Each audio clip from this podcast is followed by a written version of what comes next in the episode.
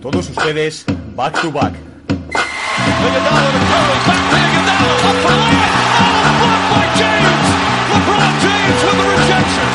Anthony. Anthony for three. Puts it in.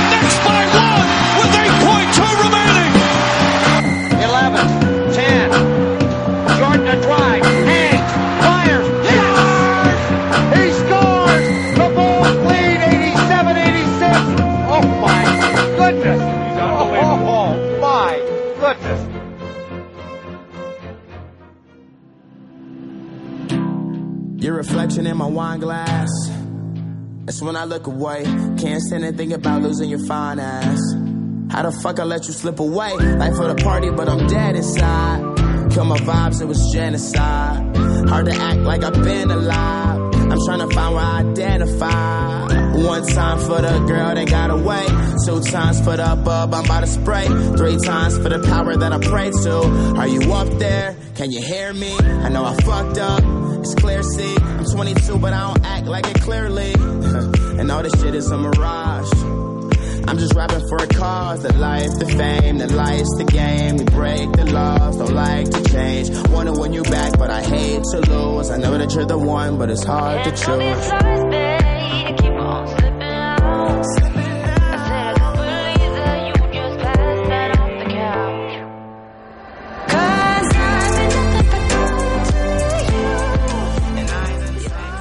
Muy buenas a todos, bienvenidos a una nueva edición de Back to Back. Esta semana empezamos con Skissy Mars y su canción Change, una canción muy propicia para empezar el mes de agosto. Y por supuesto, qué mejor también para empezar este mes tan veraniego como hablar de la División Pacífico, la división por antonomasia de California y también por supuesto de Arizona, están ahí los Phoenix Suns, no nos podemos olvidar de ellos, pero sobre todo California, los Ángeles Clippers, Los Ángeles Lakers y por supuesto los Warriors y unos jóvenes Sacramento Kings que también habrá que dedicarles su correspondiente tiempo. División potente, muy reforzada, la que vamos a analizar esta semana. Os agradeceríamos si nos dejáis como siempre un like en iBox, la verdad que gusta, ¿no? Ver cómo el apoyo cada semana es mayor. Y por supuesto recordamos nuestras redes sociales en Twitter arroba B2B Spain y en Instagram y en Facebook Back to Back Spain. Al final del podcast, como siempre, tendréis la canción por completo y también subiremos el vídeo en Facebook.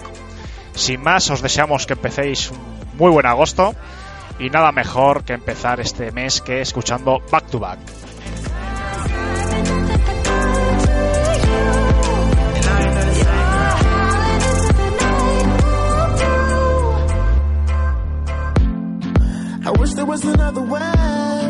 Tomorrow is another day. Drugs take the pain away. Sometimes I wanna run away.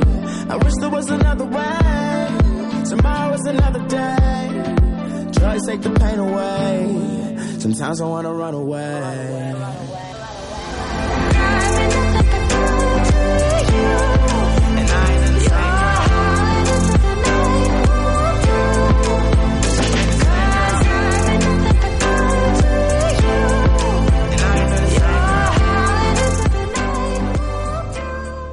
Voy a pasar lista, a ver quién me acompaña en esta noche de NBA.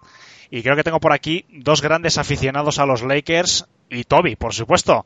Y Sergio y, y Pablo. Bienvenidos, chicos. Buenas, buenas. Muy buenas. ¡Ey! Otra semana más aquí. Bueno, y una semana además para vosotros importante, como decía, dos seguidores de los Lakers para hablar de la División Pacífico. Como decía antes en la intro, esta semana vamos a hablar de la división por antonomasia de California. Parece que Phoenix Suns está metido un poquito ahí con calzador, ¿no? Con cuatro equipos de California, pero bueno, es una división muy interesante, una división que este año pues va a, va a tener muchos focos sobre ella, sobre todo esa rivalidad de los Clippers y de los Lakers, y yo creo que mm, es muy interesante analizar a fondo ambas franquicias. Y por supuesto los Warriors, no se puede olvidar el, el vigente subcampeón de la NBA. Si os parece, chicos, igual que hicimos la semana pasada, vamos a, empezar por el orden inverso mm, de cómo acabaron en la división. Y hay que empezar a hablar, por lo tanto, los primeros Phoenix Suns. 19 victorias, 63 mm, derrotas, en un equipo que ha habido mm, algún movimiento, yo creo que no ha habido movimientos de trascendencia. Voy a hacer un pequeño resumen de esos movimientos. El principal es Ricky Rubio, jugador español evidentemente muy querido, que se marcha para ser un poco la referencia del equipo como base. Playmaker, ha firmado por tres años, 51 millones. Y también han llegado al equipo de, Arizona Kaminsky por dos años 10 millones y mediante traspaso Kyle Korver, Carter, Dario Saric, Aaron Bynes y ha habido un par de renovaciones, la principal que Obre Jr. que ha renovado por dos años 30 millones. Pues si queréis chicos vamos a empezar hablar un poquito de, la plantilla de Phoenix Suns. En principio, bueno, un poquito a modo de introducción, Toby, voy a empezar por ti. No sé si podemos esperar mucho más de este equipo de cara a esta nueva temporada. ¿Son suficientes los cambios que han hecho en la plantilla para que puedan aspirar, no sé, a veintitantas victorias o, bueno, o es un año más de trámite? Bueno, a ver, se los comentaba un poquito fuera del aire y, y, lo voy a volver a repetir. Es increíble que Phoenix, con los jugadores que tiene, con las individualidades que, que tiene en plantilla, sea un equipo tan malo. Porque viene todos los años eh, ganando 20, 15, 25 victorias, no, no más de eso. Y uno lo ve y, y, tiene buenos jugadores en todas las posiciones y muchos picks altos, la mayoría desperdiciados, pero no dejan de ser picks eh, altos de, de, lotería, incluso top 3. Entonces uno tiene muchas, muchas dudas sobre lo que puede pasar con Phoenix este año. Eh, la verdad, la edición de Ricky eh, parece ser un, un buen jugador que encaja bastante bien con Booker, eh, porque le va a dar defensa, organización de juego y demás, pero um, es todo una incógnita. Yo creo que la, es una franquicia muy disfuncional en su funcionamiento, que no tienen una buena cultura de, de trabajo y demás, viven despidiendo entrenadores, y que ese es el principal problema. Yo la verdad, pese a todos los buenos jugadores que tienen, no los imagino más allá del decimosegundo puesto del oeste, y claramente los veo hoy como el peor equipo de la división, sobre todo por los rivales que tiene dando vueltas. Sergio, continúo contigo. David Booker es evidentemente la, la, máxima referencia de este equipo. Es un jugador que además ya tiene un contrato por el máximo, 27 millones va a cobrar este año, que es prácticamente un 23% del total del salario de la plantilla. ¿Le puede hacer sombra de Andre Ayton? Porque el número uno del año pasado también llegó a este equipo como bueno como una gran referencia ofensiva. El año pasado parece que es como un motor diésel, parece que le costó arrancar, ya a mediados finales de la temporada parece que bueno que había entrado un poquito en dinámica, pero bueno, no sé, ¿qué te parece a ti este dúo Booker de Andre Ayton? ¿Es un dúo de futuro para este equipo? A mí es que no, no me gusta Devin Booker, no es, es no sé si serán popular opinion, porque ahora las popular opinion son también popular opinion, pero a mí no me gusta Devin Booker, no me gusta como jugador que es, no me gusta como la cultura que tiene, como, no sé, parece que es de dejarse llevar. Y a mí me gusta mucho más de Andre Ayton. Solo ha jugado un año, es verdad, un año regular, se espera un poco más de él, pero también hay que tener en cuenta que la irrupción de Trey Young y, y Luka Doncic, por supuesto, pasando porque nadie ve partidos de Phoenix, es que ahora estábamos echando un vistazo a la plantilla antes de, de empezar este, porque yo no sabía ni qué había en Phoenix, porque eso honestamente es un equipo que tiene muy pocos focos. Devin Booker tiene muchos para ser, no sé, creo que si pueden, la trabajan bien, pueden ser una dupla, pero mucho más peligroso me parece una dupla de Ricky Rubio y de Andre Ayton. Andre Ayton es un jugador que se va a aprovechar muy bien de este cambio de base, por así decirlo. Es un jugador que sabía, en la universidad por lo menos jugaba medio bien el pick and roll. Ricky Rubio es un gran jugador de pick and roll del este, no tiene el tiro, pero sí que tiene, bueno, puede penetrar, puede tirar de dos, de media. Tampoco es su mejor tiro, pero no está mal. Eh, y luego tiene muy buena visión de juego y puede jugar muy bien a Andre Ayton, que sí que parece que tiene esas virtudes de tiro y tal. Pueden jugar incluso un poco pick and pop. Yo, si fuese la franquicia, aunque ya la paga el dinero a Devin Booker, confiaría un poco más en DeAndre Ayton. Creo que es el jugador ahí que tiene verdaderamente potencial. Pero repito que no soy especialmente fan de Devin Booker porque no me gusta ese tipo de, de jugador, ese tipo de jugador que al principio Paul Pierce, antes de empezar a ganar, que fue Kobe Bryant también. Tiene que Devin Booker dar un paso más adelante, no valen los números. Aquí que aquí te contratan para conseguir victorias y para llenar los pabellones y los 27 millones al año tienen que empezar a demostrarlos ya. Si no, para mí va a camino de convertirse en el Andrew Wiggins de, de Phoenix. Y una de las grandes novedades también de Phoenix Suns ha sido el draft, porque bueno, tenían derecho a la posición número 6, eligieron a Jared Culver, pero vía traspaso con los Timberwolves y a cambio también, también de Dario Sari, que también entró en ese intercambio, al final Cameron Johnson ha sido, es, mejor dicho, el rookie que llega este año a Fenisan, un jugador que es mm, de segundo año de North Carolina, 16,9 puntos este último año, 2,4 asistencias, 1,2 mm, robos, 5,8 rebotes. Bueno, en principio estadísticamente parece que es un jugador que, promete. Pero bueno, yo no sé si, eh, Pablo, tienes alguna referencia a Cameron Johnson, te suena, yo no sé si piensas que han acertado haciendo este cambio, porque bueno, han bajado unas cuantas posiciones. Sí que es cierto que Dario Sari, que es un jugador de una calidad contrastada, ganan un seguro, por así decirlo, pero bueno, es un cambio en el que han bajado unas cuantas posiciones, porque del 6 al 11, bueno, han asumido un riesgo, ¿no, Pablo? Bueno, ya conocemos a, a Phoenix que les gusta arriesgar bastante en el draft, aunque muchas veces, como hemos visto, sin aciertos, como puede ser el caso, por ejemplo, de, de Dragon Bender, que se ha marchado a, a Milwaukee Bucks. No sé, yo creo que Cameron Johnson puede encajar bien en, en los Suns. Además, la posición de tres no está bien cubierta en, en Phoenix, por lo que puede encajar ahí. Y además llega Saric, un jugador que parecía que iba a romperla, como se dice en el argot deportivo, pero que no ha terminado de, explotar y yo creo que en Phoenix han conseguido ahí un buen intercambio, consigue otro buen jugador que, que es muy polivalente y nos quedaremos de nuevo con la incógnita de si aciertan o no en el draft porque parece que tienen ahí como una especie de, de gafe o de mano negra que todas las decisiones que toman en el draft o casi todas no les están saliendo bien. Dos secundarios también han reforzado este año la, la plantilla. Uno es Aaron Baines, que en principio será el pivot suplente de, de Andre Ayton, y también Kaminsky, un 4, también puede jugar de 3, pero generalmente juega de power forward, que también llega para reforzar un puesto, bueno, que eh, también está un poquito suelto porque no hay un 4 claro en la plantilla.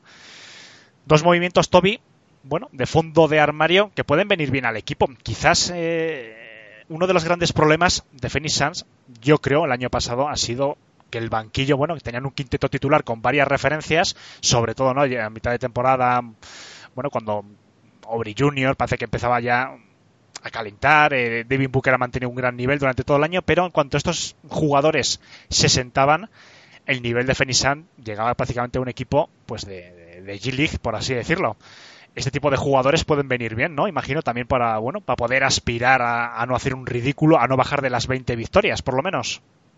A ver, eh, creo de que lo, los fichajes como eh, lo de Baines, Ricky, incluso Saric y demás, son jugadores con cierta experiencia en la liga que vienen a darle un poco de carácter al equipo. Eh, yo sigo viéndolos como un equipo que sí tiene mucha individualidad, pero que todavía me cuesta verlos, a ver cómo encajan. Quizás Monty Williams da con la ficha y creo que también tienen talento para llegar a las 40 victorias, pero me resulta difícil imaginarlo en la coyuntura actual de, de, Phoenix. Está claro de que fichaje como el que habían hecho el año pasado de Ariza o el de este año de Baines eh, son jugadores que apuntan a un poco de veteranía, de, de, que vienen de proyectos ganadores, quizás por un poco más de dinero, eh, pero vienen a, a, poner cierto orden. Ariza se vio que era imposible y a los tres meses pidió el traspaso, pero bueno, eh, quizás Baines tiene mejor suerte. Igual, como ya dije una vez más, me sigue resultando un equipo difícil de ver eh, triunfador, pero bueno, quizás eh, también dan con la tecla con Monty Williams y con el staff que le armaron, que es bastante bueno. Voy a hacer una pregunta general, porque ya sabéis que me gusta después para acabar con cada equipo una pequeña previsión. Pero aquí voy a ser muy claro y además la lanzo a los tres. ¿Hay alguno de vosotros que crea que Phoenix tiene opciones de no ser el último de conferencia? Ah, yo creo que sí. Venga, Hombre, Sergio, pues explícame. Está, está, está, está en Sacramento. Quiero decir, claro, un eso. equipo que ha, hecho la, que ha hecho la pena durante años está Sacramento. El problema que tiene Phoenix, además, es que, bueno, el año pasado un poco mejor, pero este año va a jugar cuatro partidos contra Lakers, cuatro partidos contra Clippers y cuatro partidos contra Warriors. Que no estoy diciendo que lo vaya a perder todos, ni muchísimo menos, que lo mismo los Lakers ni se clasifican, ya lo haremos luego, o que los Clippers, eh, Kawhi se lesiona misteriosamente otro año más, no lo sabemos. Pero lo que estoy diciendo es que tiene a priori ya 12 partidos que parecen muy, muy difíciles, que son para un equipo además tan, tan joven y tan poco experimentado, son muy, muy difíciles. Entonces, si quieres hacerlo de la previsión de que no quede el último, de que lleguen a 30 victorias, tienes que contar con una temporada horrible de Sacramento, que es Sacramento, que el año pasado hizo la excepción, luego al final, bueno, flojeó porque tiene un equipo un poco más muy joven, un poco raro en algunos sentidos y tal. Además tiene a Luke Walton, que bueno, veremos a ver qué tipo de entrenador es después de sacarlo de los focos pero no sé, creo que sus posibilidades pasan con una mala temporada de Sacramento. No creo, honestamente, que de repente peguen un petardazo, aunque desde luego miembros para ello podrían tener, ¿por qué no? Aunque como diga Toby, está más hecho por el 2K como el, típico equipo que tú te cogerías con las cartas que te han tocado los puntos, más que, más que un equipo hecho y formado y bien construido. Pues ahora sí, vamos a seguir el orden. Yo creo que Phoenix Suns, bueno, nuestras previsiones, eh, yo creo que coincidimos los cuatro que en principio es el máximo candidato a ser el último de conferencia, pero bueno, no se descarta quizás que... Yo creo que las 19 victorias muy más se tendría que dar para que no se mejoren. Pero bueno, yo creo que más de 25 no creo que lleguen. Vamos a pasar al siguiente equipo, que en este sí que nos vamos a entretener un poquito más y que parece mentira, ¿no? Que sea el segundo del que hablamos porque quedó penúltimo el año pasado en la División Pacífico, Los Ángeles Lakers, 37 victorias, 45 derrotas, y además con un parcial fuera de casa, que es el que más le penalizó, 15 a 26. Ya creo que es algo, una asignatura pendiente que este año tienen que mejorar sin duda. Voy a empezar por el orden inverso, voy a empezar con los grandes aficionados que tenemos aquí a, a los Lakers. Pablo, voy a empezar por ti. Los Ángeles Lakers son un equipo que han cambiado, quizás no mucho en cuanto a caras, pero tienen un nombre fundamental este año en el proyecto, que es Anthony Davis. Hemos hablado mucho, no vamos a volver tampoco a analizar el traspaso y demás, pero vamos a hablar del conjunto que han formado, si te parece. Se mantienen nombres, se mantienen nombres como Rondo, se mantienen evidentemente nombres como Kuzma, Jabal Madgui también, y junto a Anthony Davis este año han venido también una apuesta muy interesante que es con la que quiero empezar a hablar también, que es Cousins. ¿Qué te parece Cousins en este equipo? ¿Formaría un buen quinteto, hablando por ejemplo del 5 y del 4, o sea, del pivot y a la pivot, Cousins de 5 y Anthony Davis de 4? ¿Te encajaría? Bueno, yo creo que lo primero que, hemos visto para analizar un poco la dupla Davis Cousins es que de Marcus Cousins ha perdido muchísimo peso a lo largo de, este breve periodo de tiempo tras eh, las finales de, de, la NBA en el que quizá le hemos visto con unos kilos de más y, eso me sorprende porque yo creo que al final es un jugador que está demostrando compromiso por volver a la, a la élite de la NBA, quizás tras no encontrar los contratos que él esperaba y tras hacer una apuesta que le ha salido cruz, entre comillas, porque al final no ha conseguido el anillo y su rendimiento dentro de, de la cancha no ha estado del todo a la altura a la que se esperaba yo creo que pueden encajar perfectamente. Al final, en Pelicans, por ejemplo, los vimos que, eran un dúo demoledor. Es cierto que Cousins tuvo la lesión aquella fatiga, pero yo creo que, que ha venido con muchas ganas, con mucha motivación, con mucha chispa, que yo creo que eso también le ha faltado en Warriors, teniendo a tantas estrellas al, alrededor y con tan pocos balones. Y yo creo que, que al final, si LeBron juega de base, porque eso también será otra incógnita a resolver, yo creo que Marcus Cousins puede volver a ser o estar muy cerca del, del Cousins que, deslumbró en, New Orleans y en Sacramento.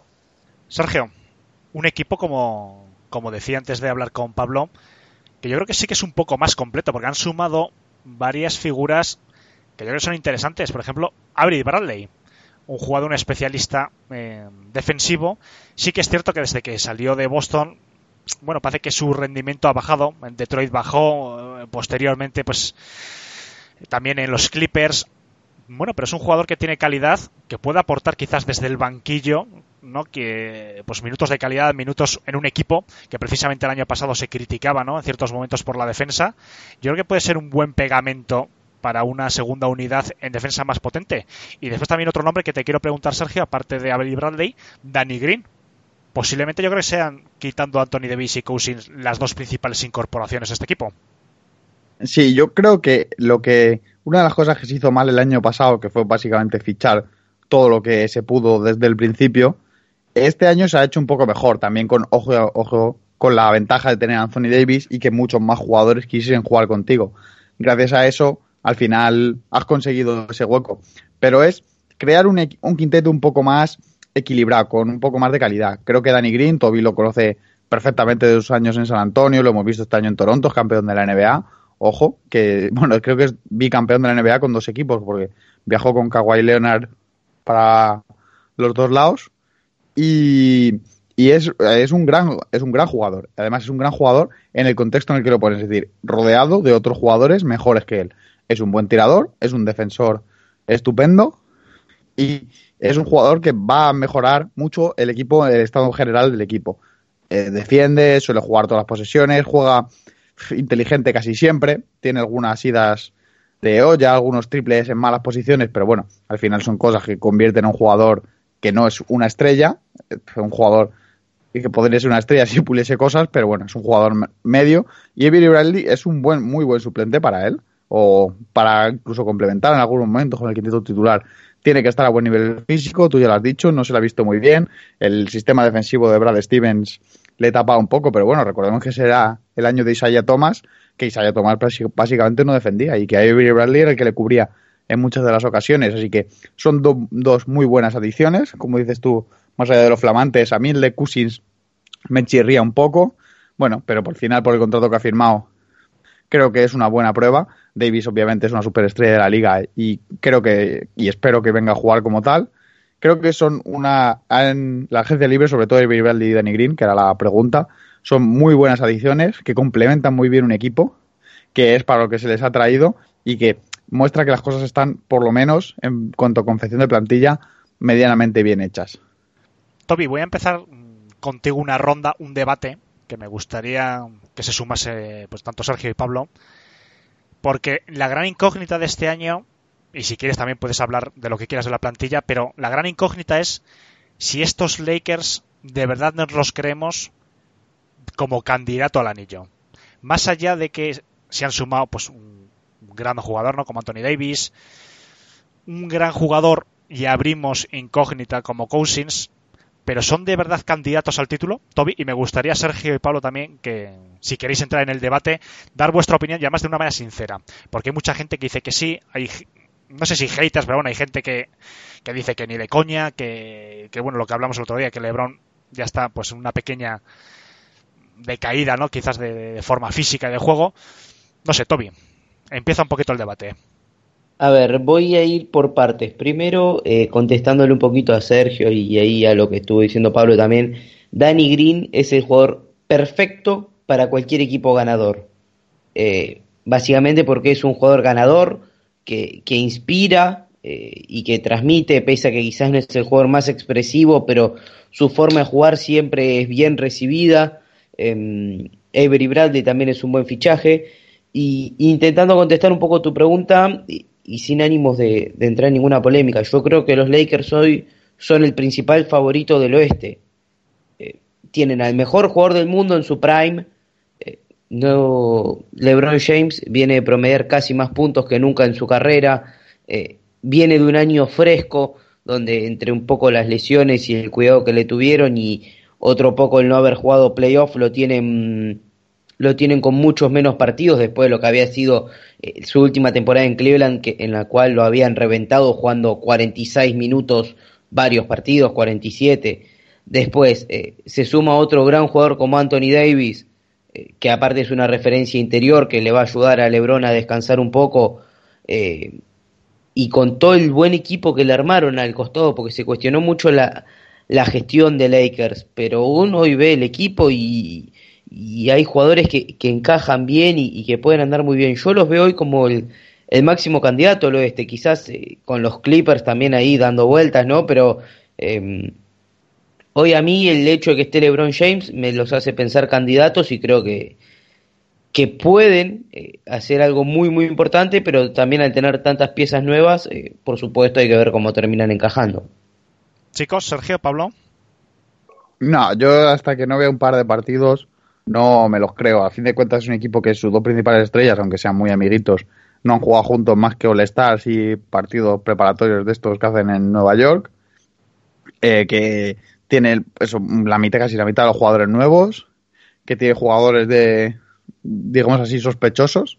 En el caso más flagrante es Cousins, pero por ejemplo Caudel Pop tampoco sabemos mucho qué, qué va a hacer o qué va a ser de él.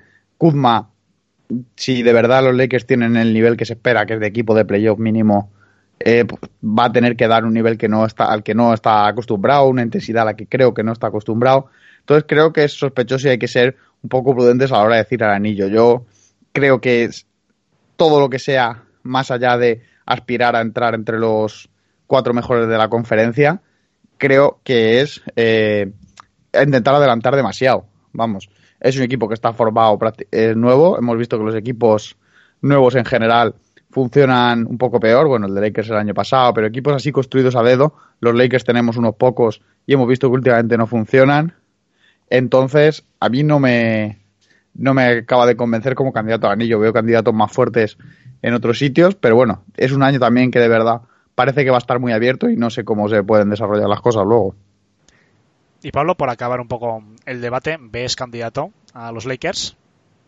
Yo coincido con, Sergio sobre todo en el tema de que hay que esperar unos partidos para ver qué, rodaje tienen. Pero sí, por ejemplo, lo que he visto en comparación con, otras temporadas quizás es el hambre que, están teniendo. Eh, quería hablar del caso, por ejemplo, de, de Bradley y es que él en la primera rueda de prensa, por ejemplo, que dio cuando cuando fue cuando lo presentaron como jugador de, de los Lakers es que hablaba de que tenía cosas que demostrar. Cousins también dijo algo más de lo mismo, que, que, el, que piensan que pueden llegar a, a, lograr el anillo y que piensan en grande. Yo creo que, por ejemplo, eso en, en años anteriores, la ilusión en, en, los Lakers se había como perdido en ese sentido. Había muy buenos jugadores, había materia prima. Me refiero en los Lakers, equipos ganadores, no en los Lakers de hace cuatro o cinco años en el que hasta Sacre tenía minutos.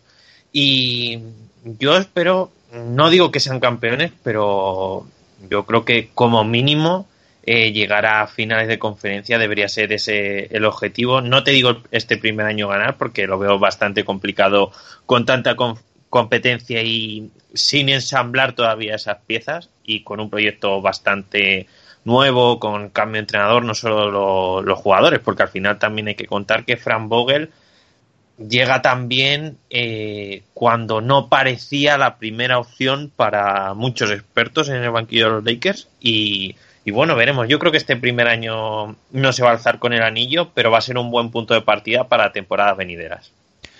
Y me gustaría hacer la última pregunta de los Lakers y ya pasamos a los, a los Kim para no entretenernos. Contestadme el que queráis en caso de que este año no ganase el anillo, ¿qué consecuencias podría tener para el equipo? Porque hay que recordar que Anthony Davis, entre otros, hay, bueno, ya el Magui y algún secundario que también, tienen mm, opción de jugador. Si el equipo no acabase de cuajar y, bueno, por lo menos que no sé, no sé, no llegara a la final de la NBA o finales de conferencia, ¿se podría volver a desarmar este equipo? ¿Está ese peligro latente? Yo creo que depende, depende de, de lo que suceda. En mi opinión es que creo que, va a ser un proyecto largo, salvo que haya un, un choque de, de, egos o que haya algún problema interno en el vestuario. Yo creo que si al final Davis va a Lakers, que se supone por lo que se contaba en, en la prensa que era uno de sus objetivos, no creo que haga la, la desbandada para irse el, el año que viene. Pero ya hemos visto cómo es la NBA, que cambia de un año para todo, cambia prácticamente todo yo desde mi punto de vista creo que, que salvo sorpresa mayor eh, va a seguir el, el, proyecto y se apuntalaría algo las posiciones más, más débiles en la agencia libre o con algún traspaso de alguna pieza media. Pues si os parece bien, cerramos un poquito el tema de los Lakers. Candidato, como bien decís, pues en principio a todo debe aspirar, pero según vaya avanzando la temporada regular y cómo encajen estas grandes piezas, se irá viendo cuáles son las expectativas reales del equipo angelino. Viajamos al norte de Los Ángeles, nos vamos a Sacramento, que es el tercer equipo de la conferencia por el orden que tuvieron el año pasado. Justo quedaron en medio los terceros, 39 victorias, 43 derrotas. Un equipo que, como bien habéis dicho antes, que genera dudas y que incluso no se podría descartar que fuese la cenicienta de este equipo, perdón, de esta, de esta división en, en la próxima temporada. ¿Qué impresiones tenéis de este equipo? Toby, me empiezo por ti. No se ha movido tampoco demasiado. Sacramento. Parece que han sido conservadores. Quizás uno de los movimientos más mediáticos ha sido, por ejemplo, el de Deadmond, que es un pivot que viene a Atlanta. Tres años, 41 millones. Trevor Ariza, dos años, 25.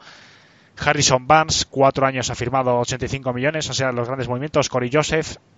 Pero bueno, en principio la plantilla, salvo estos movimientos, se mantiene bastante estable. La gran referencia sigue siendo Darren Fox, Toby. A ver, eh, para empezar, Sacramento tenía pocas cosas para hacer en este mercado. Y todo lo que hizo lo hizo mal. Todo. A mí no me parece que haya un solo movimiento de este equipo que esté bien. Eh, y no sé bien, porque, o sea, lo hacen porque son Sacramento y una vez que habían encontrado el rumbo, echan al entrenador, eh, ponen un pésimo entrenador a, cargo y rompen todo lo que habían hecho más o menos bien. Eh, a mí me parece que, que han involucionado y, y, que se han quedado muy cortos en lo que tenían que hacer. Tenían uno de los, eran uno de los equipos con más espacio salarial de toda la liga. Tenían un proyecto que había llegado a las 40, 38 victorias, no recuerdo ahora exactamente, pero estuvo por ahí cerca Sacramento. Eh, había jugadores como que podrían llegar a Sacramento de segunda línea, quizás un poco sobrepagados, pero buenos. Y en lugar de eso le pagás a Corey Joseph y a Dwayne Dedmond. Eh, son dos jugadores que conozco la verdad bastante bien porque los dos jugaron en San Antonio y se fueron por la puerta de atrás siendo suplentes y por un buen año eh, se les paga 13 millones, 12 millones, que es un, una locura.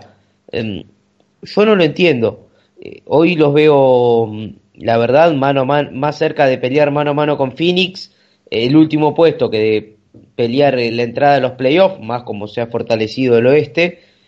Pero bueno, eh, quizás Blade Divac es, es un genio y ha visto cosas que nosotros no, pero en principio todos los movimientos que han hecho, ninguno resiste un gran análisis. Continuamos con la ronda. Sergio, Trevor Ariza, otro veterano que se mueve, esta vez a, a Sacramento. Da la impresión de que Trevor Ariza, sé que no es una de las grandes figuras de este equipo, pero lo quería comentar un poco con vosotros, de que Trevor Ariza se mueve solo por la pasta. Yo creo que se podía haber ido a algún equipo, no sé si de los primeros de, la NBA, pero quizás un poco que le, que le asegurase unos playoffs, que le asegurase un poco competir. Afirma por 12 millones 200 mil dólares. Y vamos, yo creo que en otros tiempos se le hubiese llamado pesetero. No sé qué opinas tú, Sergio. Lo primero quiero mandar, creo que se lo olvida a Toby, un abrazo de parte de Toby a todos los aficionados de Sacramento, que nos escuchen porque, madre mía, los ha dejado finos en un segundo. Eh, no sé, Trevor Ariza parece un poco que es, iba a decir como la peste, que donde va arrasa, pero es más bien al contrario, que va donde, donde ve que está ya arrasado, donde ve que puede sacar provecho. Yo lo del dinero no acabo de verlo mal, quiero decir, eres un profesional en tu profesión, aunque esta sea jugador, y aunque quieres ser el mejor pagado o de lo mejor pagado, pues me parece respetable, pero creo que dentro de lo malo bien pagado hay destinos mucho mejores.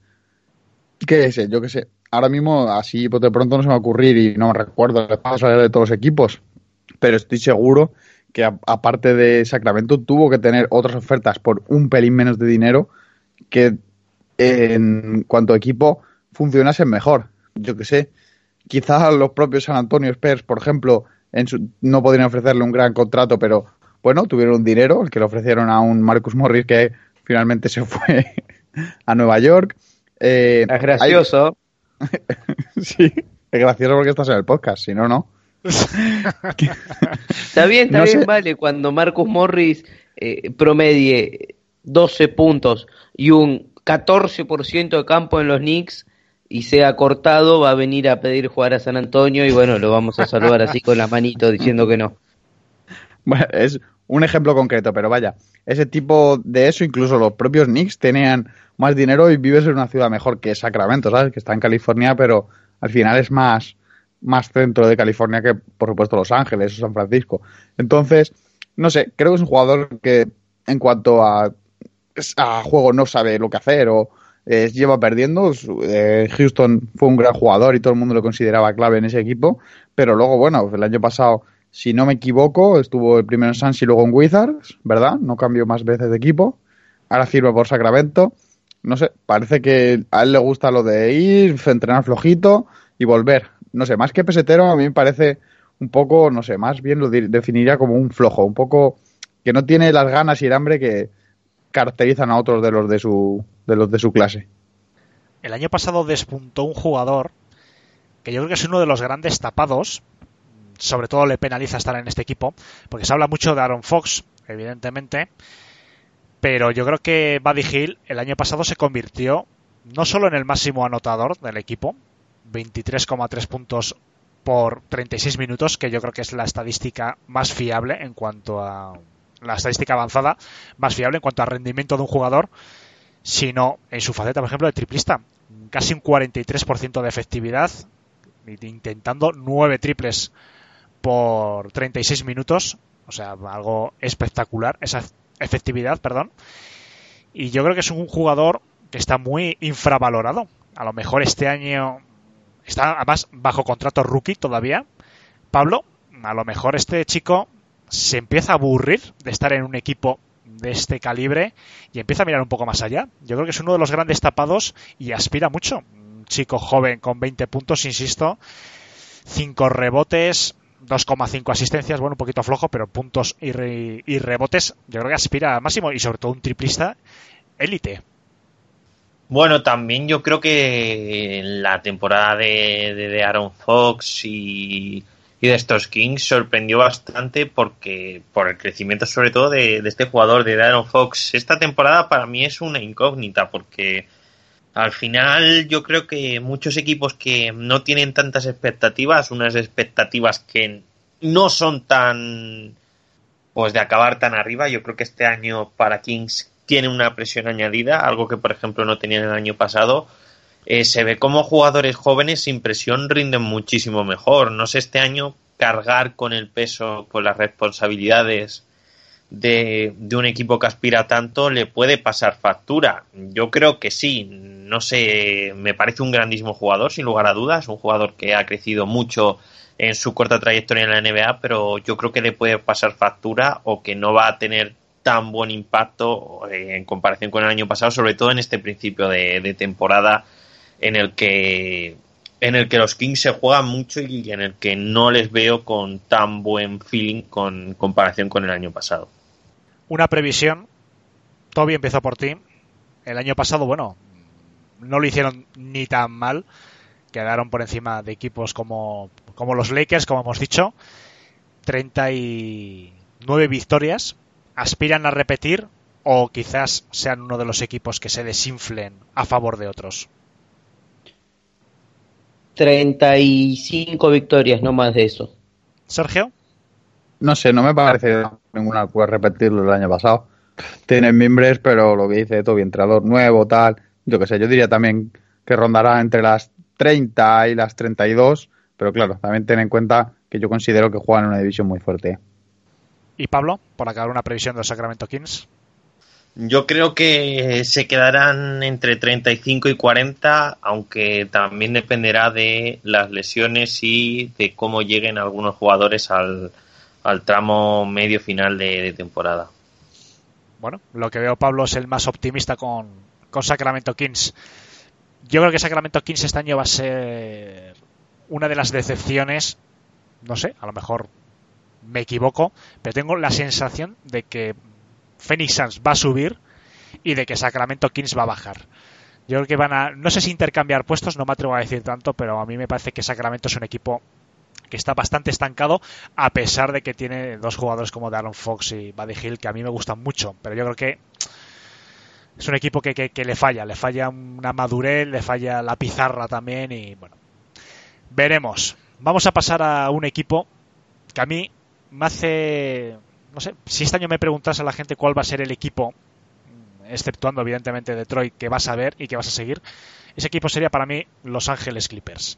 Yo creo que es un, uno de los grandes candidatos este año, sin duda, porque hay que tener en cuenta que estos años se ha mantenido en puestos muy nobles de la clasificación cuando no tenían grandes referencias, ¿no? tras el traspaso principalmente de, de Blake Griffin y de Tobias Harris a, a, los Sixers. Y este año pues llegan dos grandes estrellas y principalmente Kawhi Leonard que viene además con un anillo más en sus manos. Pablo, empiezo contigo la ronda. Yo creo que estamos todos de acuerdo que los Clippers pueden aspirar a todo, pero tú les ves como ganadores. ¿Podría Kawhi Leonard conseguir yo creo que sería algo histórico, ¿no? El año pasado ganar con Toronto y este año con los Clippers, y además estando solo un año en cada equipo. Yo creo que este año mi respuesta sería no. Es cierto que, que Clippers, pues ya el año pasado tenía un muy buen equipo de futuro. Vimos a jugadores crecer mucho. El final de temporada fue bastante bueno y sorprendente, la verdad, a pesar del traspaso, del traspaso de, de Tobias Harris a, a los Sixers y con estas dos incorporaciones también con Lou Williams en el banquillo tienen una buena base para ser una de las referencias de la NBA. ¿Por qué digo que no los veo como, como el ganador de la NBA el año que viene? Yo creo que al final eh, son, jugado, eh, son jugadores, sobre todo Paul George, que sufren muchos problemas físicos, que tienen mucho desgaste porque al final también le gusta tener mucho la bola y, por ejemplo, lo vimos en el tramo final de temporada en el que tuvo muchos problemas de hombros y yo creo que esta temporada puede pasar lo mismo, de que puede tener alguna lesión que le impida estar al 100% en el tramo decisivo de la temporada. Dicho esto, probablemente no suceda porque yo tengo un don de gafe bastante importante, pero considerando plantillas de otros equipos, eh, las sinergias y demás, yo creo que para mí, a día de hoy, eh, Clippers no es el favorito para ganar el anillo a pesar de juntar a dos de las mejores estrellas de, de esta actual NBA. Yo, Sergio, veo como gran riesgo para estos Clippers el haber descuidado un poquito el banquillo. Yo creo que estamos todos de acuerdo que uno de los grandes secretos para conseguir el título de la NBA hoy en día y posiblemente desde hace bastante tiempo no es solo un quinteto espectacular que yo creo que lo van a reunir, sino tener un banquillo sobre todo, como bien dice Pablo, ¿no? cuando una de tus estrellas tiene cierta tendencia a lesionarse. En este caso, Paul George, bueno, incluso el mismo Kawhi Leonard, pero bueno, parece que Paul George, sus lesiones son más recurrentes en el tiempo. Tenemos un banquillo que quizás tenemos, bueno, tenemos al sexto mejor hombre de esta década y uno de los sextos mejores hombres de la historia, como es Louis Williams, pero después me empieza a aflojar un poquito los jugadores un banquillo un poquito flojo. Les puede penalizar bastante, sobre todo cuando se enfrenten con rivales directos como los Warriors o los Lakers. Al final, el banquillo corto, lo hemos hablado durante muchos años, yo creo, en la época sobre todo de Toronto Raptors, que era el, equipo antes de Kawhi Leonard precisamente, que tenía como un banquillo muy fuerte, fue el segundo mejor banquillo de la liga, eh, el segundo mejor intento de la liga durante un tiempo.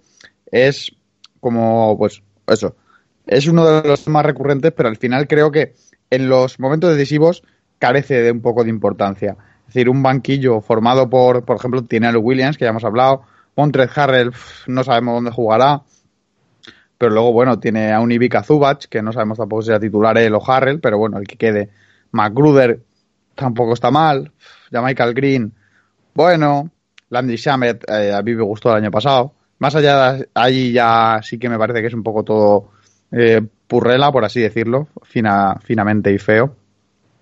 Pero aún así, no sé, no me acaba de, de parecer mal banquillo. Además hay que tener en cuenta que tiene un muy buen entrenador en Doc Rivers. Creo que el año pasado lo demostró perfectamente, que hizo un quinteto titular y un equipo muy decente con mucho menos miembros que este año. Y bueno, dependerán un poco, yo creo que sus aspiraciones dependerán mucho de lo que estamos viendo todo el rato, que al final es evidente, que es del estado físico de dos jugadores, de dudosa reputación con las lesiones. Toby, no sé si quieres añadir algo más al tema de la plantilla, una valoración general del equipo y si quieres empieza con una previsión de si ves a Clippers candidato serio al título. A ver, mm, parecido a lo de Lakers, los veo bastante candidatos. Yo creo que los Lakers tienen mejores individualidades y también mejor eh, eh, banco es cierto también que defensivamente el, trío que puedan llegar a armar eh, Beverly, George y Leonard es muy bueno, pero yo no estoy tan subido como otros eh, con los Clippers eh, debe ser porque se han juntado dos jugadores que no me caen particularmente bien y que en el caso de Paul George lo considero tremendamente, no tremendamente, pero sí lo considero sobrevalorado. Creo que, que sí puede ser una buena segunda espada, no creo que sea, que, que sea capaz de, de liderar ningún proyecto. Y Kawhi, a ver, el Kawhi de San Antonio claramente no fue el de Toronto. Yo no sé si nos vamos a encontrar eh, el jugador de Toronto eh, porque Kawhi juega así y o porque el equipo lo ayudó, no sé pues, cuál de los dos motivos o si son los dos eh, para mostrar que, que tiene ese nivel o bien el de San Antonio, un muy buen jugador pero un poco más terrenal que lo que vimos la última temporada, o al menos los últimos playoffs, que fue donde, donde destacó Leonard. Eh, a mí me generan más dudas que los Lakers. Sí creo que van a estar en la parte alta y, y van a competir en los playoffs seguramente, pero dependerá mucho de cómo encajen y si en lo que queda de, de agencia libre y sobre todo en febrero pueden reforzar un poco más el, el equipo y hacerse con jugadores que le puedan terminar dando el, el toque, como por ejemplo hizo Toronto cuando, cuando se llevó a Margasol en, en febrero. Chicos, Sergio, Pablo, ¿un candidato al título? Yo creo que sí, ¿no? Hombre, sí, tiene al mejor jugador de la pasada campaña, por lo menos, sobre todo en los playoffs, que ha demostrado ser determinante en varias ocasiones en equipos distintos. Tiene un jugador muy, muy, muy bueno de complemento. Paul George el año pasado por momentos fue top 2, top 3 de la liga. Luego, bueno, tuvo ese problema recurrente con las lesiones con el hombro que para mí es un pelín preocupante, pero creo que fuera de eso sí tiene un quinteto titular defensivo que puede ser temible si a lo que ha añadido eh, Toby le añades a Beverly, incluso Mojarcles, ¿no? Lo tenían, si no me equivoco, que tampoco es eh, una estrella defensiva, pero sí que es un jugador que añadir eh, leña, por así decirlo, al fuego. Creo que van a hacer una gran campaña. No sé si mejor o peor que los Lakers, si fuese, si lo supiese, apostaría ahora mismo dinero. No lo sé. Creo que, como dice Toby, el fit quizás un poco peor, pero para mí las estrellas que han juntado son un poco más determinantes, no por ya el, las estrellas concretas, sino por el estado físico eh, o de nivel de juego al que se les ha visto la última campaña, que es al final lo que tenemos que tener en cuenta, la versión más reciente de esos jugadores y aparte de un entrenador mucho más decente. Creo que pueden dar la campanada, quizás sean menos favoritos porque están construidos un poco más raros, pero sin duda uno de los equipos a ver el año que viene. Un dúo, la verdad que, que potente. Y además, Paul George hace unas declaraciones, eh, además yo creo que fueron ayer, en la que decía que estaba destinado a jugar con, con Kawhi Leonard. Unas declaraciones a mí que me parecen un poquito graciosas, ¿no? Teniendo en cuenta que hace no muchos meses firmó una renovación con Oklahoma. Bueno, supongo que en, en estos casos queda muy bonito, ¿no? Decir este tipo de, de declaraciones. Pablo, no sé si quieres dejar algún último comentario de, acerca de los Clippers, de esta pareja. ¿Apuestas por ellos, quizás como, como campeones? Yo lo he dicho anteriormente, yo creo que no van a ser campeones este año. Es cierto que tienen un equipazo, lo hemos comentado anteriormente, pero es que hay que ver qué relación tienen en el vestuario tanto Kawhi Leonard como Paul George, porque son dos jugadores muy raros para lo que vienen siendo por la mayoría de superestrellas y que hay que recordar que Paul George ya ha pedido dos traspasos a lo largo de pues en los últimos dos años y medio, tres años, eh, y quién sabe si, si se puede armar allí. No sé, yo creo que tiene un entrenador también bastante bueno, como es Doc Rivers, que al final ese tema yo creo que lo maneja bien, pero también yo creo que a mí por lo menos se me queda la incógnita de qué, de cuál va a ser la relación entre Paul George, Kawhi Leonard. Al final, ¿quién se va a jugar los balones calientes? Porque Lou Williams, por ejemplo, en la temporada de, en las temporadas anteriores de Clippers era el que asumía más ese rol y también va, puede haber problemas en, en ese sentido y veremos. Yo creo que Clippers es uno de los claros candidatos, pero para mí no el principal. Pues si os parece bien, pasamos al último equipo. La verdad que coincidimos todos en que los Clippers es otro gran, gran equipo, pero como, como todos los equipos que están juntando este año estrellas, yo creo que la clave va a estar en cómo casen esos jugadores.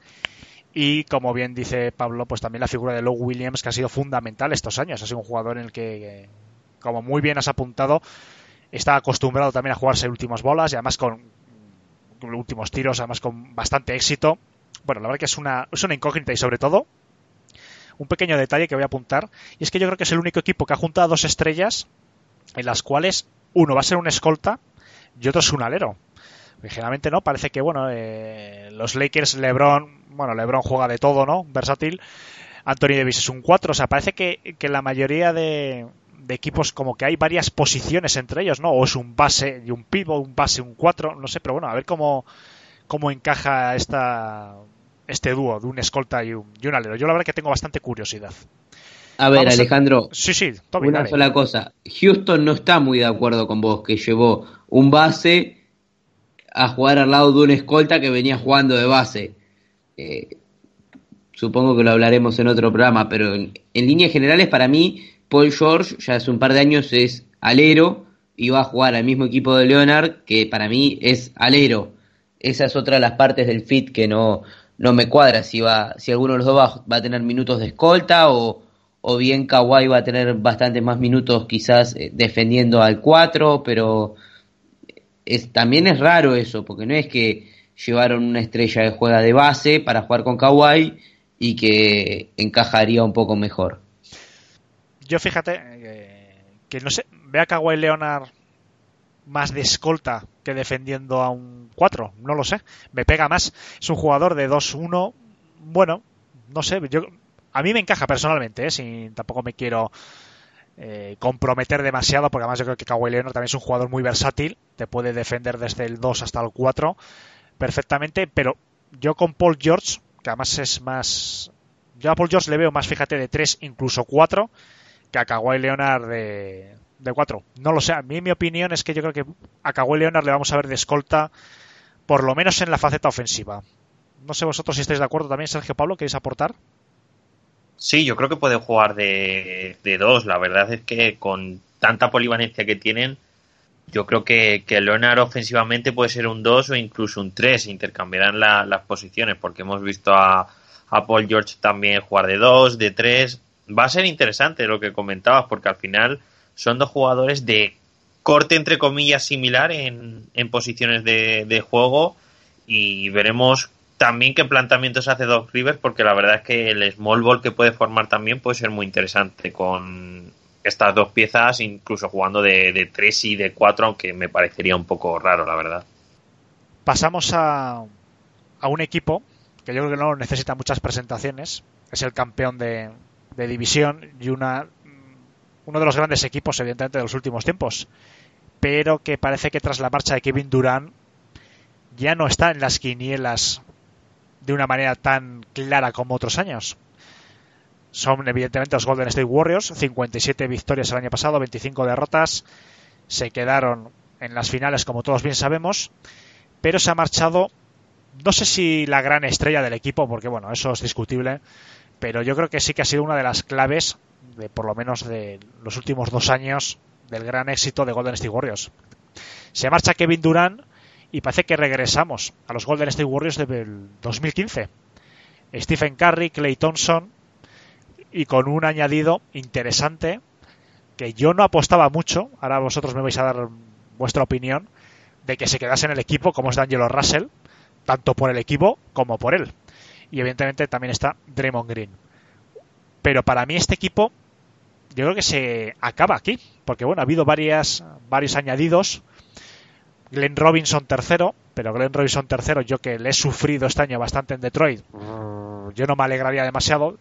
A lo mejor, oye, este año yo que sé, se motiva jugando en San Francisco y mejora, pero bueno, el, el rendimiento que ha dado en Detroit ha sido flojísimo, pero con esto se acaba prácticamente el equipo. Entonces, chicos, Pablo, empiezo por ti. No sé qué, qué, qué Golden State Warriors podemos ver este año, porque para mí es una de las grandes incógnitas. ¿Podemos ver ese equipo cohesionado que vimos en el 2015 y que vuelve a aspirar a todo? ¿O han dado de verdad un paso hacia atrás? La verdad es que es una incógnita bastante interesante, aunque es cierto que con el fichaje de, de Angelo Russell, bueno, mejor dicho, con el traspaso de, de Angelo Russell, van a suplir un poco esa baja de, de Clay Thompson que se produjo, que tuvo esa ese infortunio en las finales de la NBA. Yo creo que va a ser una incógnita. También va a depender mucho del estado físico de, Stephen Curry, que como hemos visto en estas últimas temporadas ha tenido alguna lesión que le ha impedido estar en 20 partidos, más o menos. Y de Angelo Russell, la verdad es que se ajusta a la se ajusta un poco a ese fit, sobre todo por su etapa preuniversitaria en la que era muy parecida a lo que los Warriors demandaban. Eh, yo creo que pueden dar un pasito atrás, pero es cierto que el gen ganador y todo el damnation y todo ese movimiento que se ha generado en estos últimos años les puede ayudar, aunque es cierto que han tenido que sacrificar mucho, sobre todo en el, en el banquillo, para, para traer a D'Angelo Russell. Y yo creo que al final eso a la hora de la verdad, en los partidos importantes, en las rondas altas de playoff, lo van a sufrir, sobre todo baja como la de Iguadala o la de Quinn Cook, que al final son jugadores que te aportan un, un cierto un cierto toque, una marcha más, un toque madurez, sobre todo Iguadala, que fue MVP de, de unas finales de la NBA, y yo creo que al final esos Warriors lo puede penalizar mucho en, en la parte importante de, de donde se juega todo, vamos, prácticamente. Sergio, vamos a centrarnos, si te parece bien, un momento en Daniel Russell. Es la principal novedad que tiene este equipo. Que quizás, bueno, si Clay Thompson no sé cuánto se alargará su baja, puede suplir, puede jugar de dos, claramente Daniel Russell.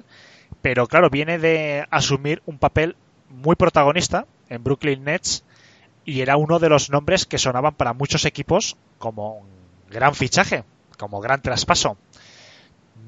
No lo sé, ¿D'Angelo Russell tiene futuro en estos Warriors o va a ser un parche hasta que se incorpore Clay Thompson y es carne de traspaso?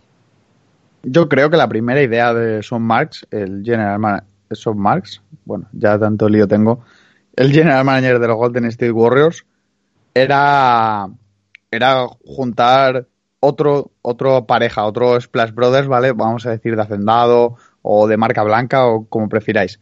Creo que la idea de una vez con la lesión de Clay Thompson, la idea de Angelo Russell no está mal. De Angelo Russell es un jugador que para mí es justo prácticamente lo contrario de Clay Thompson. Es un jugador que en defensa no se esfuerza mucho y que tiene muy poco tiro off-ball. Quiere decir, casi siempre que hace un tiro de tres es él moviendo la pelota que después acaba, acaba subiéndola y acaba tirando. Entonces, es un jugador, pero al final es lo que pudieron sacar por Durán. Un contrato máximo, quizá un poco justo para, para él, para un jugador que, en fin de cuentas, solo ha demostrado en un equipo que ha jugado con ventaja este año por ser un poco sorpresa y por no tener nada que perder. Ahora veremos cómo es este jugador de verdad. Es, lleva un All-Star, es un jugador que tiene que ser maduro, el que anda en contrato, que es muy, muy, muy alto y que va a tener que demostrarlo, porque si la afición es exigente en Los Ángeles, en California, en California, en San Francisco, que además con la nueva mudanza es un, van a estar muy, muy encima. Clay Thompson es evidentemente una baja muy notable, pero creo que con ahí el, el team de, de Angelo, eh, Steve Curry y Draymond Green pueden hacer algo decente. Efectivamente, no creo que sean tan favoritos como el año pasado, creo que sí van a seguir siendo un equipo muy peligroso, un equipo que sigue estando muy bien entrenado, pero D'Angelo Russell va a tener que aprender muchos conceptos y prácticamente a reaprender a jugar al baloncesto si quiere encajar en un equipo que, que va a querer jugar tan rápido como ha jugado al baloncesto estos últimos años. Toby, pues un poquito la misma reflexión. Unos Warriors que es raro, ¿no? Que, estemos haciendo este análisis porque, bueno, el año pasado les pusimos como claros candidatos y si este podcast llevase cinco o seis años en emisión, yo creo que hubiésemos dicho lo mismo. Es posiblemente el año que más incógnitas tenemos porque y quizás no solo es de mérito de los Warriors, porque bueno, si tú te fijas, siguen teniendo un trío, vamos a incluir a Draymond Green muy potente, incluso se puede hablar, yo creo que de Big 3, pero a lo mejor no son ellos los que no han avanzado o han empeorado el equipo, a lo mejor es que son los demás, ¿no? Los que están espabilando y hay unos cuantos equipos que se han reforzado precisamente para batir equipos como los Warriors. No lo sé, ¿qué, qué, qué análisis puedes hacer de, los Warriors, Toby? A ver, primero eh, creo que no se me ocurre hoy en la liga un Big Three mejor que Curry, Thompson y Green con los tres sanos. Eh, el tema es qué tanto va a exigirse eh, Curry cuando, cuando esté sano, mientras que Thompson siga recuperándose, y a ver si de una vez por todas vemos al Draymond Green playoff en temporada regular defendiendo. Este año lo van a necesitar porque más allá de ellos tres, eh, yo creo que no les sobra nada. Em, yo siempre fui eh, un poco fan de, de Angelo, pero muy crítico con él porque siempre le vi un talento increíble. Eh, incluso cuando, cuando llegó a la NBA a mí me despertaba bastante ilusión porque me hacía acordar un poco a Manu, pero mm, todo lo que fue su estadía en Lakers fue un desastre. Y quizás en Brooklyn había encontrado un poco su sitio, pero yo no hubiese elegido ir a Golden State. Creo que igual cuando esté sano Thompson tiene un lugar eh, como un generador de juego más eh, y con, con Curry y Thompson matando desde el triple, pero bueno, eh, Golden State ha hecho lo mejor posible una vez que sabía que se le iba Durant.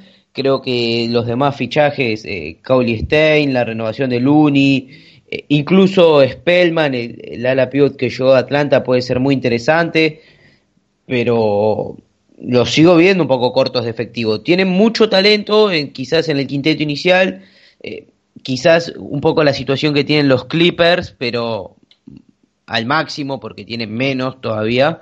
Yo creo que van a competir, que van a entrar en playoff y que con la mística que tienen y demás van a ser una molestia importante, pero salvo que el equipo encuentre una grandísima química o que llegue algún refuerzo inesperado, los veo entrando a playoff y quizás cayendo en primera o segunda ronda.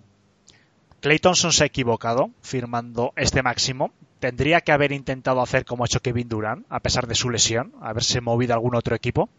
No, a mí no me lo parece. Quiero decir, si un jugador le ofrece el máximo de dinero que puede ganar y está a gusto en el equipo que lo drafteó, que además es un equipo que sigue siendo un contendiente, es un equipo quizá un pelín en disolución o un poco en reestructuración, digámoslo así, para ponernos un términos más legales o más menos dramáticos. Es, una buena decisión. Coge un contrato a largo plazo cuando viene de una lesión, que bueno, en principio en, la NBA hemos visto que tiene buena sanación. Russell Westbrook, si no me equivoco, salió de una lesión parecida y bueno, sigue pegando botes por ahí. Eh, de Angelo Russell no estuvo también lesionado el cruzado, que creo que fue un desgarro.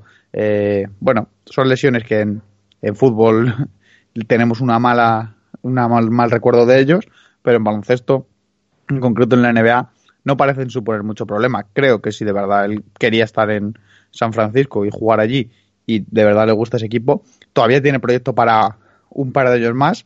Él ya ha ganado todo lo que tenía que ganar, si lo que quiere, y si quiere seguir compitiendo, eh, de momento a, corto o medio plazo van a seguir compitiendo. Así creo que puede tener todo lo que, lo que buscaba Cliff Thompson para su futuro equipo, su, que al final ha resultado ser su mismo equipo en el que estaba ya. Yo creo que podemos estar todos de acuerdo. Ya seguiremos, ¿no? Después de, de una semanita que nos vamos a coger de vacaciones, después lo diremos. Pero yo creo que va a ser o puede ser una de las divisiones más potentes este año de la NBA?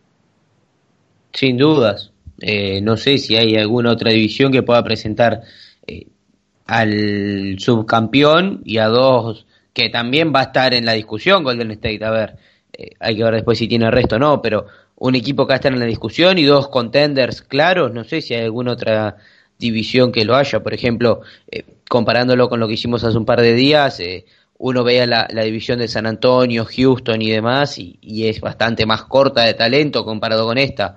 Eh, después hay que ver cómo, cómo van. Eh, quizás la, división de Boston, Toronto y, Brooklyn también es interesante, pero tan buena como esta de Lakers, Clippers y Warriors, me parece que no, no va a haber por el circo mediático que además me parece que despiertan los equipos de Los Ángeles. No, y además, fijaos en, en la calidad de los jugadores de las estrellas de los equipos. No sé así de memoria, no me sé todas las divisiones, no las recuerdo bien, pero vamos, esta división reúne probablemente a cuatro o cinco de los diez mejores jugadores de la liga, entre, por supuesto, Anthony Davis, LeBron James, eh, Devin Booker, sí. Anthony Davis, LeBron James, Paul George, Kawhi Leonard, son ahí eh, Steve Curry, por supuesto, eh, Clay Thompson si se reincorpora esta temporada y si no, bueno, ya la se incorporará. Son jugadores de un altísimo nivel. Quiero decir, si alguien dice que esos son los cinco, seis mejores jugadores de la liga por ahí, que, o que están en el top 7, tampoco nos llevaríamos la mano a la cabeza. Son opiniones respetables todas, pero creo que ahí hay mucho nivel en cuanto también a, a nivel individual. No has nombrado a Taco Fall, así que ahí hay alguien que queda afuera.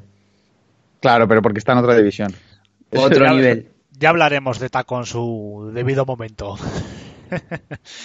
bueno, yo creo que todos coincidimos también con los Warriors, que es una de las grandes incógnitas, en principio con plantilla, sobre todo el quinteto, a mí me genera muchísimas dudas, también su banquillo, para mí en ese sentido se parece a otros teóricos candidatos, yo creo que tendría que reforzar y hay que ver también cómo vuelve y cuándo vuelve Clay Thompson, pero bueno, yo creo que playoff se asegura, simplemente con la presencia de Stephen Curry yo creo que no, va, no va a haber problemas, pero mm, ya veremos si los Warriors este año no es el primer año desde hace bastante tiempo que, se quedan fuera de las finales de conferencia.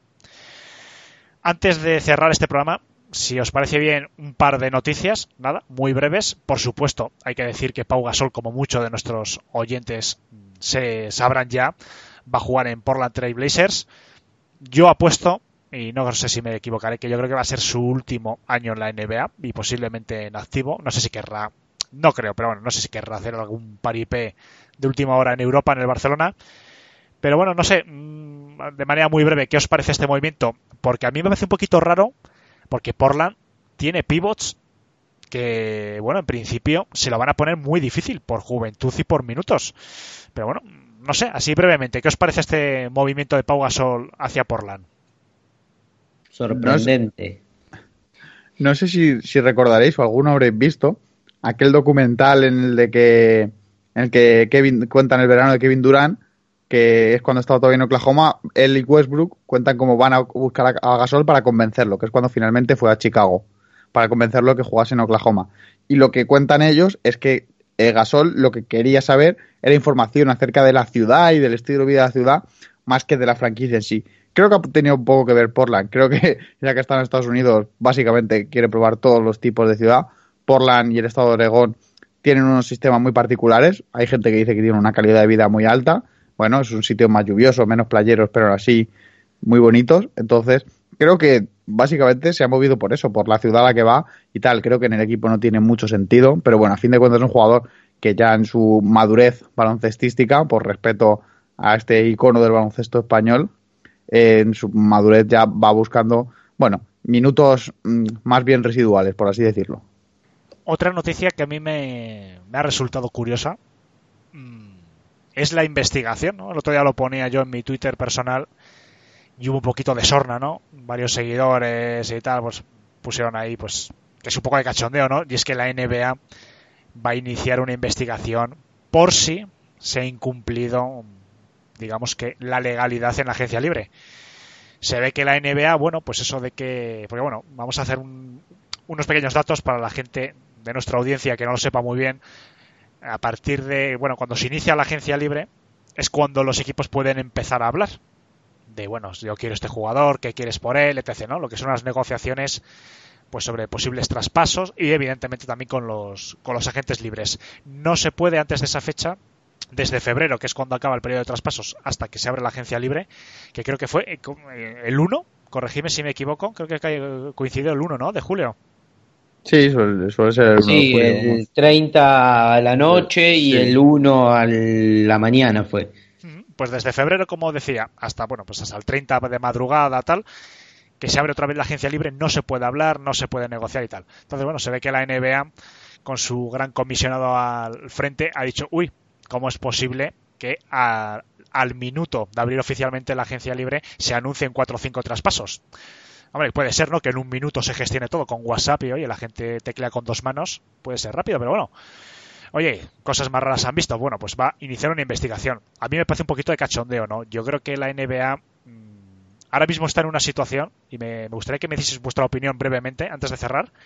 Está en una situación en la que se está tolerando de facto ilegalidad en muchos sentidos, pero con la agencia libre y con el tema de la negociación también. Entonces me resulta muy curioso que de vez en cuando se sancione pues al típico Magic Johnson de turno, al típico Sam Presti, pues bueno, una serie de eh, de gestores, de, de- de gente que manda en franquicias por tampering y les ponen pues multas de 50 mil dólares, que es lo que Magic se gasta en una noche de cubateo, por tampering y en cambio estos casos, estos casos que son tan pues tan escandalosos, ¿no? Que Bosnarowski y Charania y demás están eh, anunciando a bombo y platillo días antes de que se abra la agencia libre, pues futuros traspasos y que se vaya a hacer un no sé, a mí me parece que es una actuación un poquito de cara a la galería, pero bueno, se sabe que se está incumpliendo. Entonces yo creo que hay que meter mano eh, en esto porque bueno, como dice muchas veces el comisionado de la NBA, pocas normas, pero las que haya que se cumplan.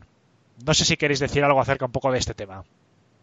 Hombre, si algo ha caracterizado a Dan Silver, a diferencia de David Stern y de, por supuesto, Roger Godel, que es el comisionado de la NFL, para el que no lo conozca, es el, el moverse un poco más en zonas más ambiguas y dejar un poco jugar, básicamente.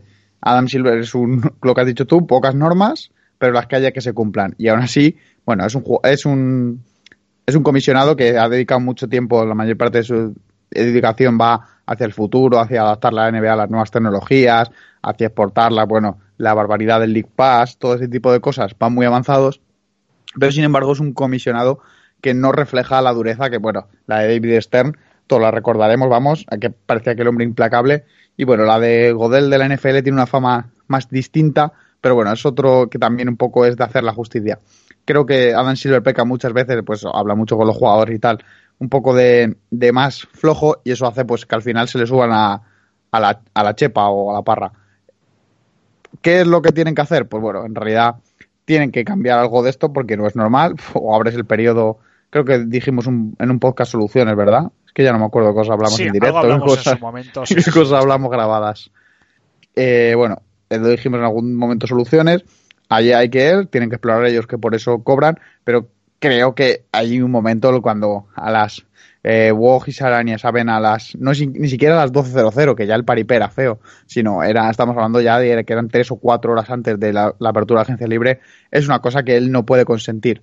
Es decir, o cambia la norma o cambia cómo se aplica, porque no puede dejar que la norma esté ahí, que sea inflexible y que haya equipos que efectivamente reciban multas por aquello, pero luego no se cumpla y que nadie más la cumpla y que los periodistas lo sepan con muchas horas de antelación, que es algo que afea un poco todo ese proceso.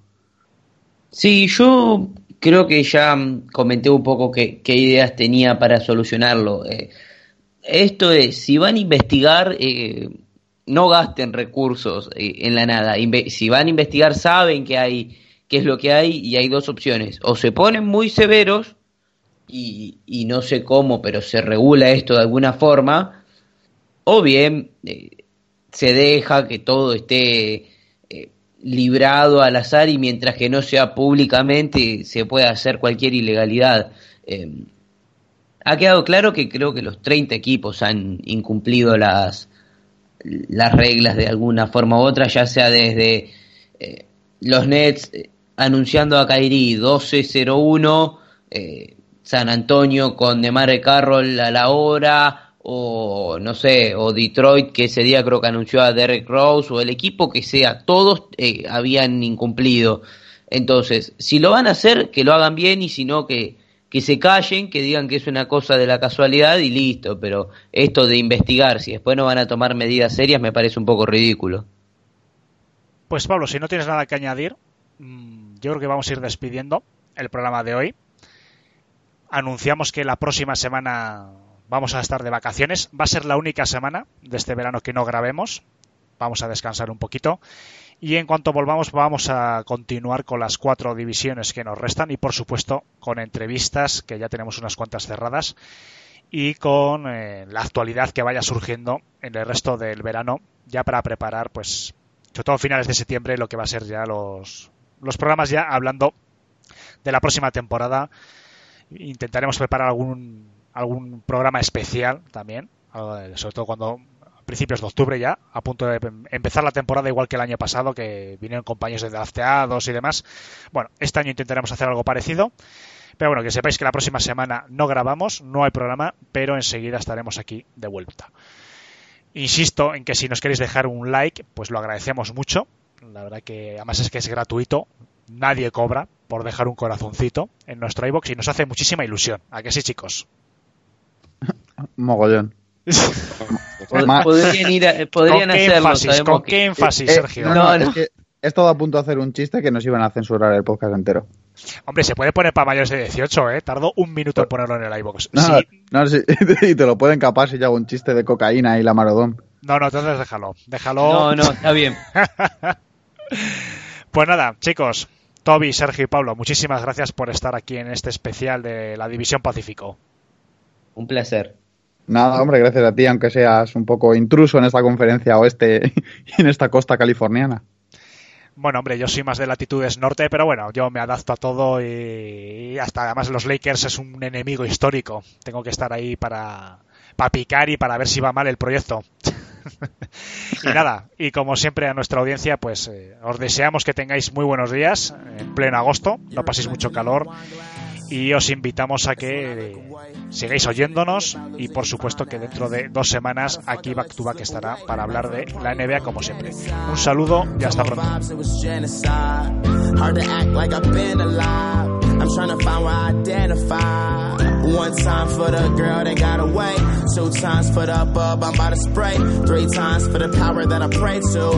about the? Can you hear me? I know I fucked up. It's clear, see. I'm 22, but I don't act like it clearly. and all this shit is a mirage. I'm just rapping for a cause, the life, the fame, the lights, the game. We break the laws, don't like to change. Wanna win you back, but I hate to lose. I know that you're the one, but it's hard to choose.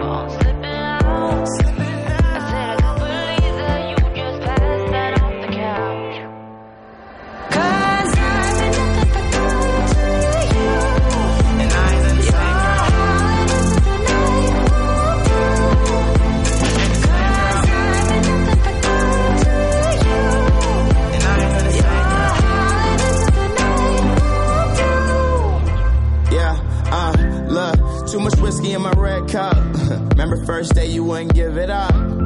We had only scratched the surface, but I knew that you were worth it.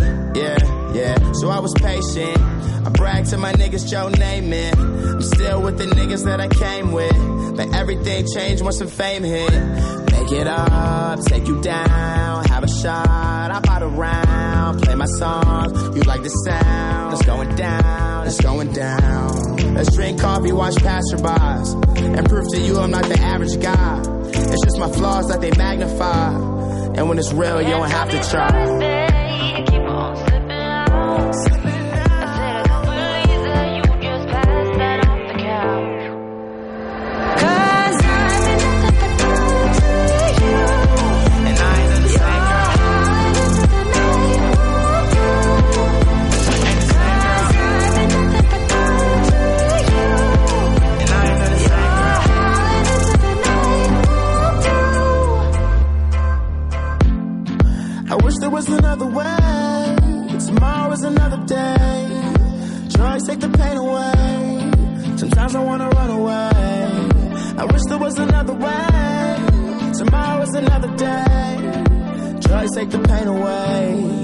Sometimes I wanna run away.